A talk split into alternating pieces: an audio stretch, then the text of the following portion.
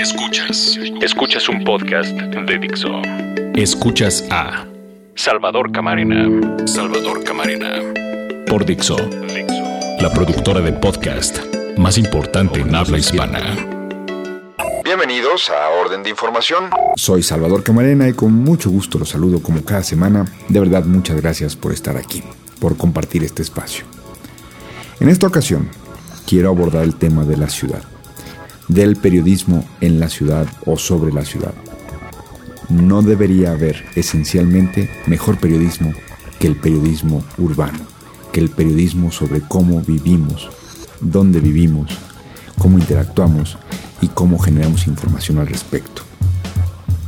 Déjenme comenzar con un par de historias. Eh, quizá algunos de ustedes lo sepan, otros no tienen por qué. Durante algunos años eh, fui el encargado de una oficina del periódico El País en México.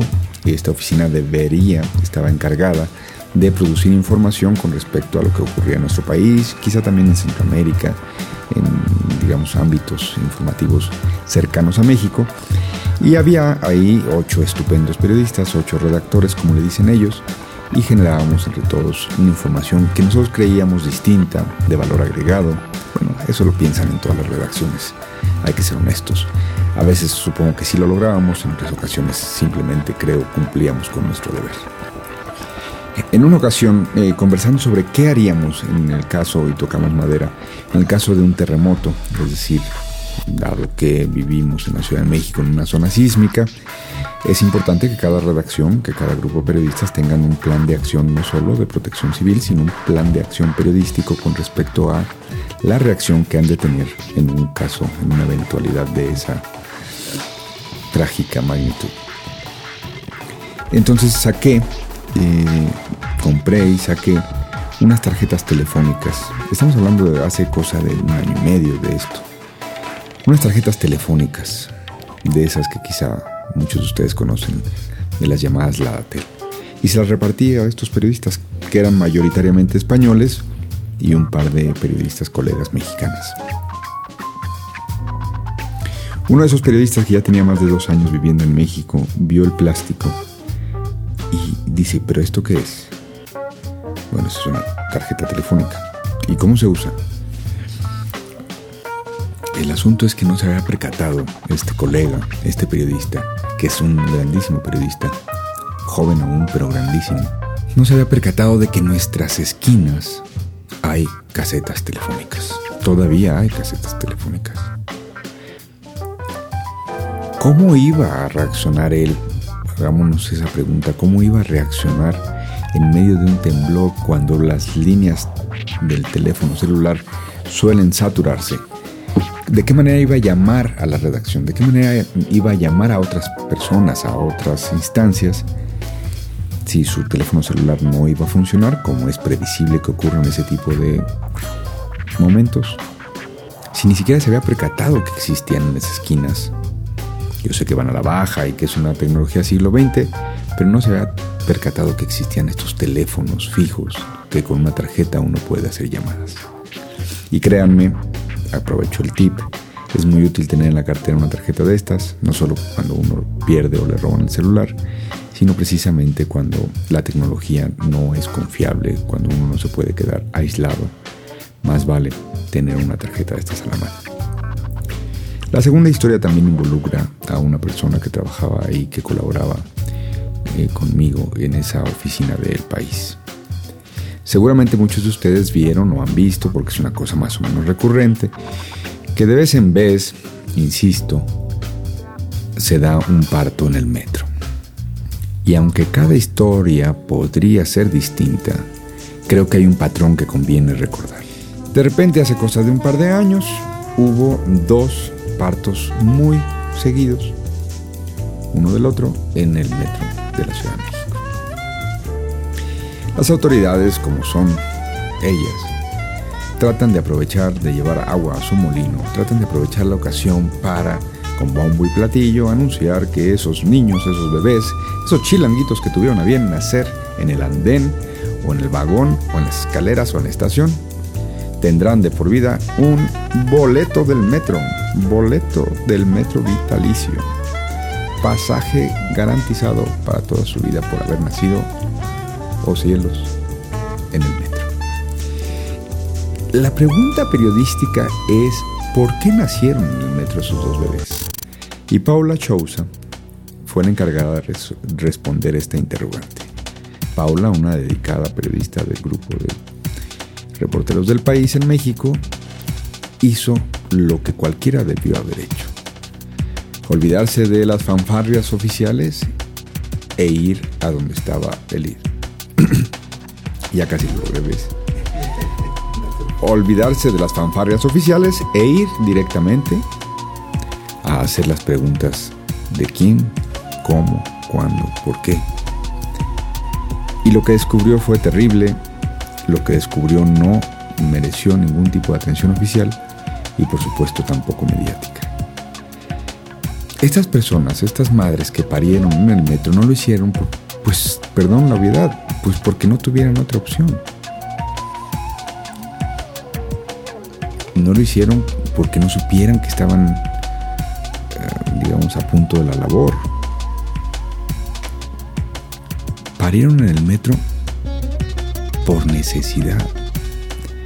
Porque, por lo menos recuerdo los detalles muy bien de una de ellas, vivía más allá de Chalco y nuestro sistema de salud le había asignado una clínica más allá de Naucalpan.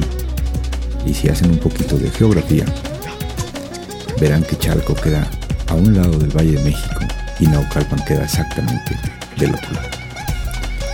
¿Se sintió mal esta señora? Tenía ya más de siete meses de embarazo y quiso ir al médico. Tuvo que trasladarse en transporte público en un viaje que toma, por supuesto, mucho más que dos horas. No llegó, nunca llegó a Naucalpan, obviamente parió antes de su destino, por lo menos de su destino previsto. Eso no era lo peor. Lo peor es que a pesar de ello, a pesar de las fanfarrias y del boato oficial, a los días siguientes la señora tenía que seguir haciendo un traslado más o menos similar, quizá no tan amplio, pero más o menos para términos prácticos similar, porque el bebé tuvo que ser internado en un hospital infantil de Coyoacán y ella tenía que venir desde más allá de Chalco hasta Coyoacán todos los días a darle pecho, porque el niño tuvo que pasar esta cuarentena ahí en ese hospital debido pues a las condiciones insalubres en las que había nacido. Nació en el metro, no nació en un hospital. La madre tenía que pasarse todo el día fuera del hospital. Cuando Paula la entrevistó, había comido un par de mantecadas y estos panecillos. Tenía una botella de refresco de medio litro. Ese iba a ser su alimento del día y ella tenía que estar afuera del hospital y cada tres horas tenía que acudir al llamado de una enfermera a dar de comer a su bebé es el de historia que está atrás de un parto en el metro, o una de las historias que está atrás de un parto en el metro. No la del boleto vitalicio, sino la de la tragedia de parte de nuestro sistema de seguridad social. Todo esto viene a cuento porque, por supuesto, a ustedes no ha escapado que la atención mediática ha estado en el metro. Hablemos de el metro. Chocó el metro de la Ciudad de México y es algo noticioso porque afortunadamente no ocurre tan a menudo. Hay heridos y sobre todo se tienen que deslindar responsabilidades. Y aunque las pesquisas apuntan a que uno de los conductores del metro habría fallado en algún protocolo, la verdad es que con lo poco que llegamos a averiguar en pocos días, quedó claro que la fragilidad del mayor sistema de transporte público del país y uno de los mayores del mundo es total. ¿Dónde está la noticia? La noticia es que como dicen ahora por ahí, estamos viendo y no vemos. Porque el metro ha estado en tan calamitoso estado desde hace mucho tiempo. Para saberlo solo basta literalmente tomar el metro, comprar también, así como el otro reportero del país, comprar una tarjeta de metro, usar una tarjeta de metro trasladarse en metro. ¿Suena obvio? No, no es nada obvio. Créanme que uno de los fenómenos que más se da en nuestros medios es la lejanía entre las circunstancias de la agenda mediática y la realidad. La agenda mediática va por un lado, la realidad va para otro. Y si la realidad está peor que la agenda mediática, peor para la realidad, pero no necesariamente para los medios.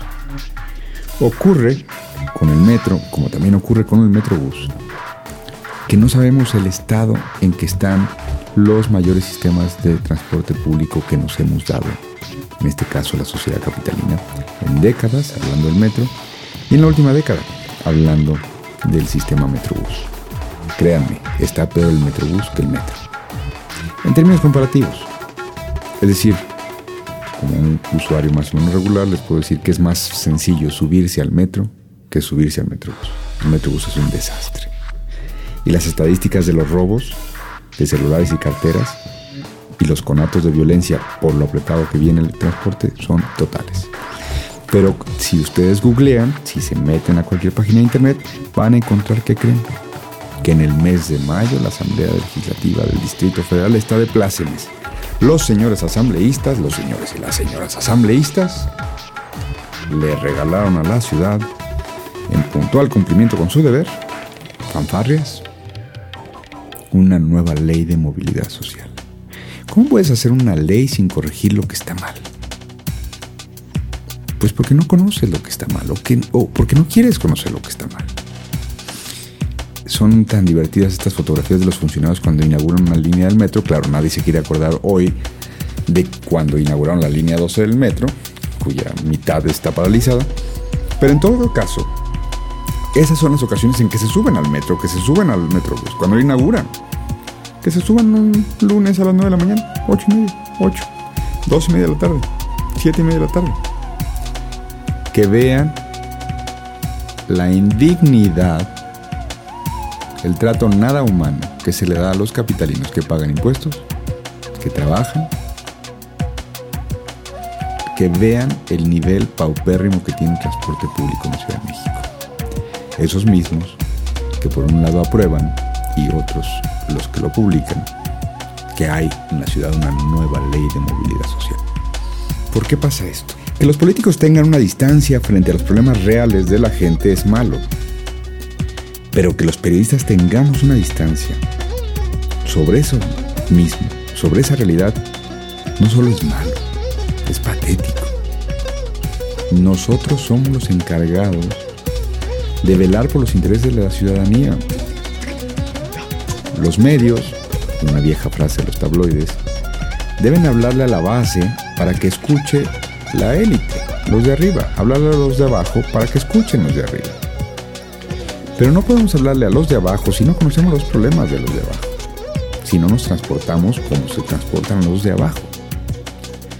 Si caemos en lo que un gran autor estadounidense, un gran periodista estadounidense, un gran director de tabloides en Estados Unidos y que vive en Cuernavaca, en México, de nombre Pete Hamill, denominaba el síndrome SUV, es decir, el síndrome suburban, o como diríamos aquí, camionetota.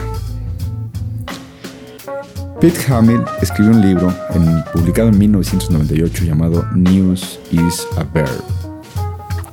Está en Amazon, pueden descargarlo por menos de 10 dólares. Este pequeño volumen es muy, muy puntual al respecto de uno de los mayores males que aquejan a nuestro periodismo. Y dado que este espacio es para construir entre todos una reflexión en torno a nuestra agenda informativa, por eso se llama orden de información, para que ordenemos la información y que por otro lado sepamos qué exigirle a nuestros medios.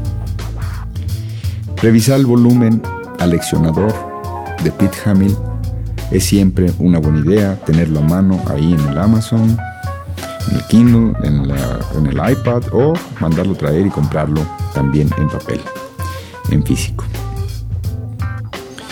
Déjenme leer un par de párrafos que precisamente Pete Hamill publica en News is a Verb acerca de por qué a veces el periodismo va por un lado y la realidad por otro. Incluso, estoy leyendo a Pete Hamill, Incluso si los editores nacieron en la ciudad, estos editores tienen que trabajar mucho más dedicadamente en aprender todo acerca de las comunidades que integran la ciudad en la que viven. Tienen que conocer la ciudad íntimamente, estudiar su historia, entender sus ciclos y sus ritmos, su lenguaje y sus mitos, sus leyendas y lo demás. Sin un conocimiento de ese tipo, dice Pete Hamill, no pueden asegurarse de que las noticias tendrán un contexto, el contexto de vida. No podrán instruir a los jóvenes, impulsarlos, inspirarlos a encontrar las historias, a los jóvenes periodistas se entiende, a encontrar las historias y los reportajes que tengan poder y relevancia. Sobre todas las cosas, los editores deben aprender por osmosis, esta es la clave.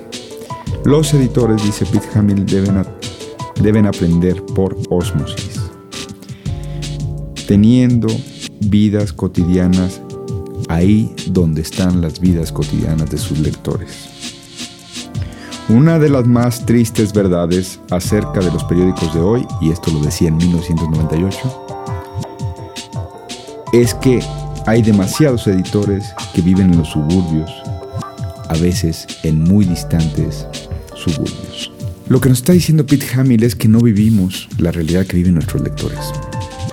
Incluso si vivimos dentro de la ciudad, si no salimos al cine, a donde va la gente, si no vamos a los espectáculos a los que va la gente, si no vamos al centro histórico, si nos refugiamos en exclusivos fraccionamientos, si nos trasladamos en vehículos que nos aíslan, nos va a sorprender entonces. ¿Cómo? ¿Por qué el metro está mal? ¿Por qué los los radios de los trenes que chocaron no servían. ¿Por qué uno de los conductores pedía que le quitaran la corriente para evitar el shock y no se la quitaron? ¿Cómo?